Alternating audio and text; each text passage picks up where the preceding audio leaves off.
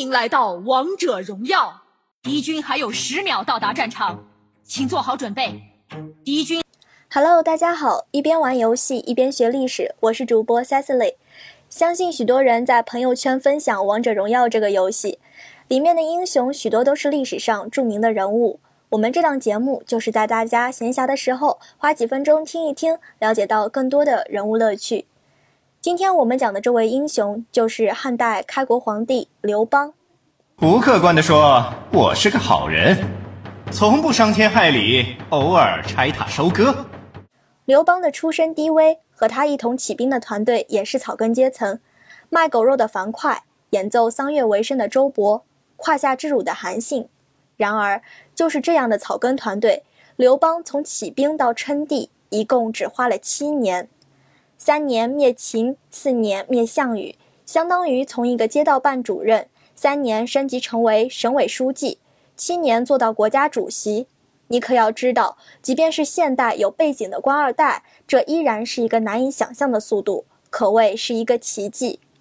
他也成为了中国历史上第一个屌丝逆袭皇帝的典范。刘邦最初起兵造反是被逼迫的，因为当时作为秦朝村长的他私自放了政府的囚徒，在秦朝的宪法里这是重罪，要被处死。既然都是死，不如搞点大事。随后，在造反秦朝的过程中，刘邦趁秦国国都空虚，操后路率先攻下秦国首都咸阳。真正的胜利，则是项羽破釜沉舟，打败秦国主力取得的。所以，项羽对刘邦多为不满，约定谈判，也就是著名的鸿门宴。在鸿门宴上，项羽顾及朋友一场，没下狠心杀了刘邦。以致后面的楚汉战争，中国象棋的楚河汉界也正是这段时期得名。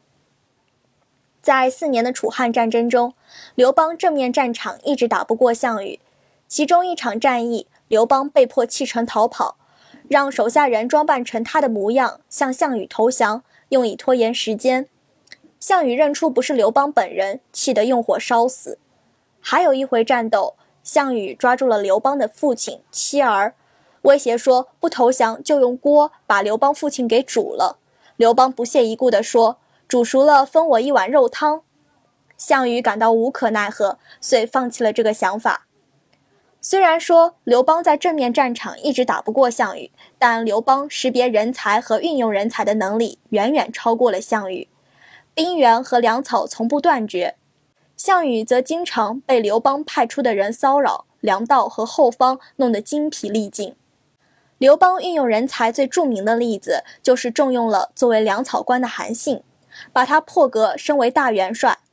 韩信带领刘邦给的三万老弱士兵，消灭了项羽几十万的联军盟友。而讽刺的是，韩信曾是项羽的手下，项羽却浑然不知。最终，项羽被刘邦打败，力能刚鼎的项羽兵败自杀，身躯被大卸五块。自此，中国第二个帝国王朝诞生，它就是汉朝。晚年的刘邦时常担忧帝国的继承会被功臣篡夺，以至于杀掉了大部分一起打江山的开国功臣，也开创了古代帝皇为巩固统治先杀功臣的先例。可以共患难，不可共富贵，或许这是最典型的例子。好了，本期的故事到此结束了。我是你们可爱的主播 Cecily，下期节目再见啦。I feel it, I smell it, I breathe it. It was there, my green days.